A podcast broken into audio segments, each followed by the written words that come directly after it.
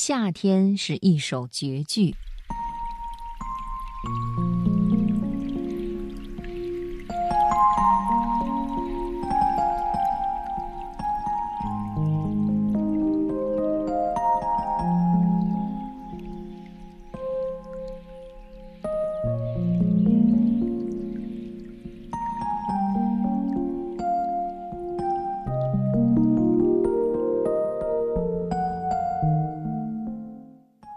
天像一篇骈体文，而夏天像一首绝句。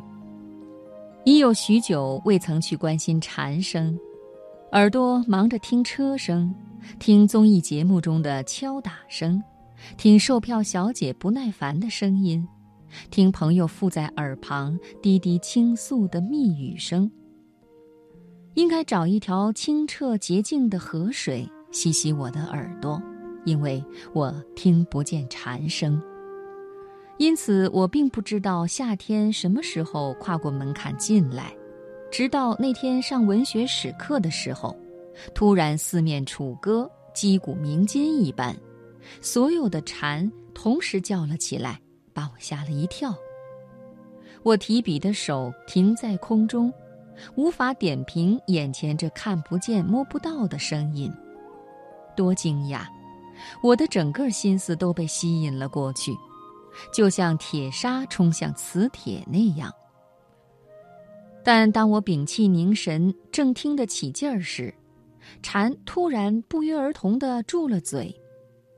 这蝉又吓我一跳，蝉声就像一条绳子，把我的心捆得紧紧的，又突然在毫无预警的情况下松了绑。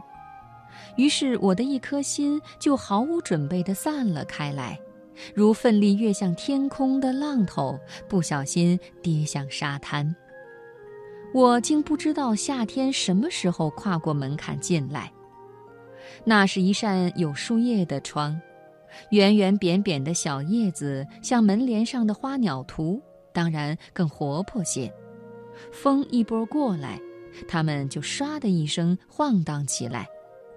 我似乎还听见嘻嘻哈哈的笑声，多像一群小顽童在比赛荡秋千。风是幕后工作者，负责把它们推向天空，而蝉是啦啦队，在枝头努力叫好，没有裁判。我不禁想起我的童年，因为这些愉快的音符太像一盒录音带。让我把童年的声音又一一捡回来。首先，我捡的是蝉声。那时最让我兴奋的事情，不是听蝉声，而是捉蝉。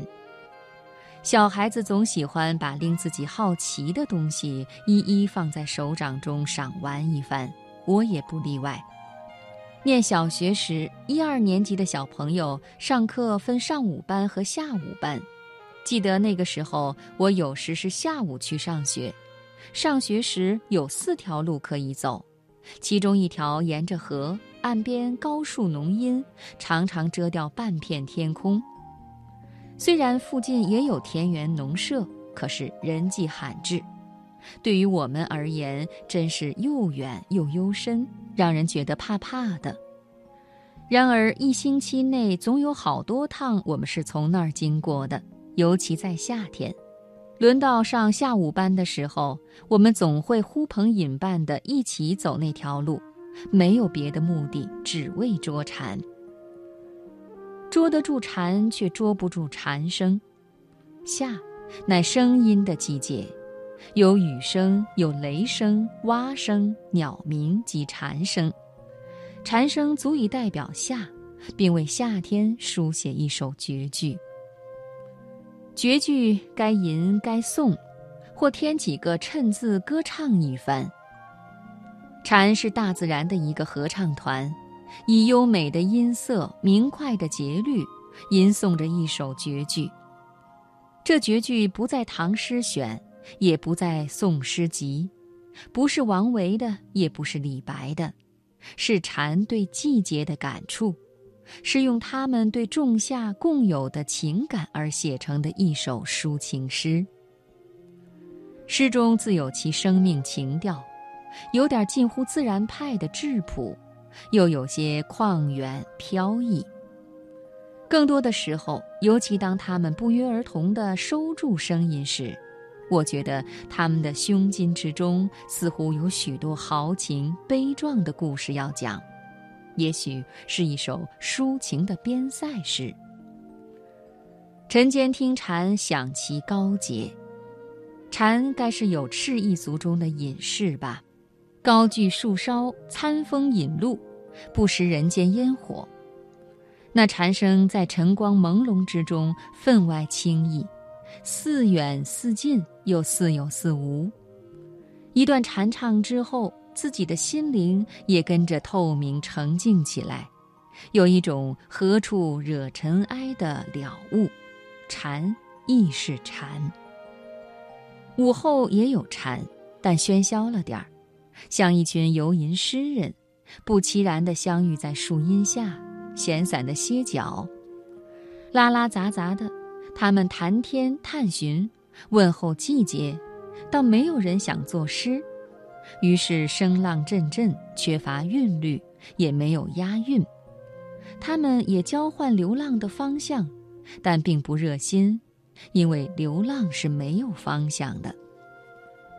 聆听也是艺术，辽阔的大自然有最佳的音响设备。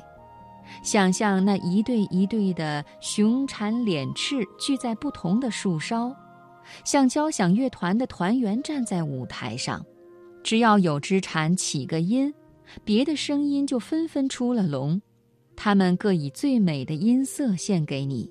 字字都是真心话，句句来自丹田。它们有鲜明的节奏感，不同的韵律表示不同的心情。它们有时合唱，有时独唱，包括和音，高低分明。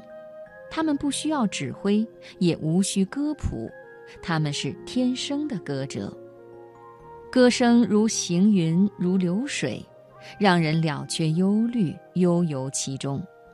又如惊涛骇浪，拍打着你沉淀在心底的情绪，顷刻间，你便觉得那蝉声宛如大浪淘沙般掘走了你紧紧扯在手里的清愁。蝉声亦有甜美温柔之时，那该是情歌吧？蝉声总是一句三叠，像那倾吐不尽的缠绵。而蝉声的急促，在最高涨的音符处忽地戛然而止，更像一篇锦绣文章被猛然撕裂，散落一地的铿锵字句，掷地如金石声，而后寂寂寥寥成了断简残编，徒留给人一些怅惘，一些感伤。那蝉声又何尝不是生命之歌？每年蝉声依旧，依旧像一首绝句，平平仄仄平。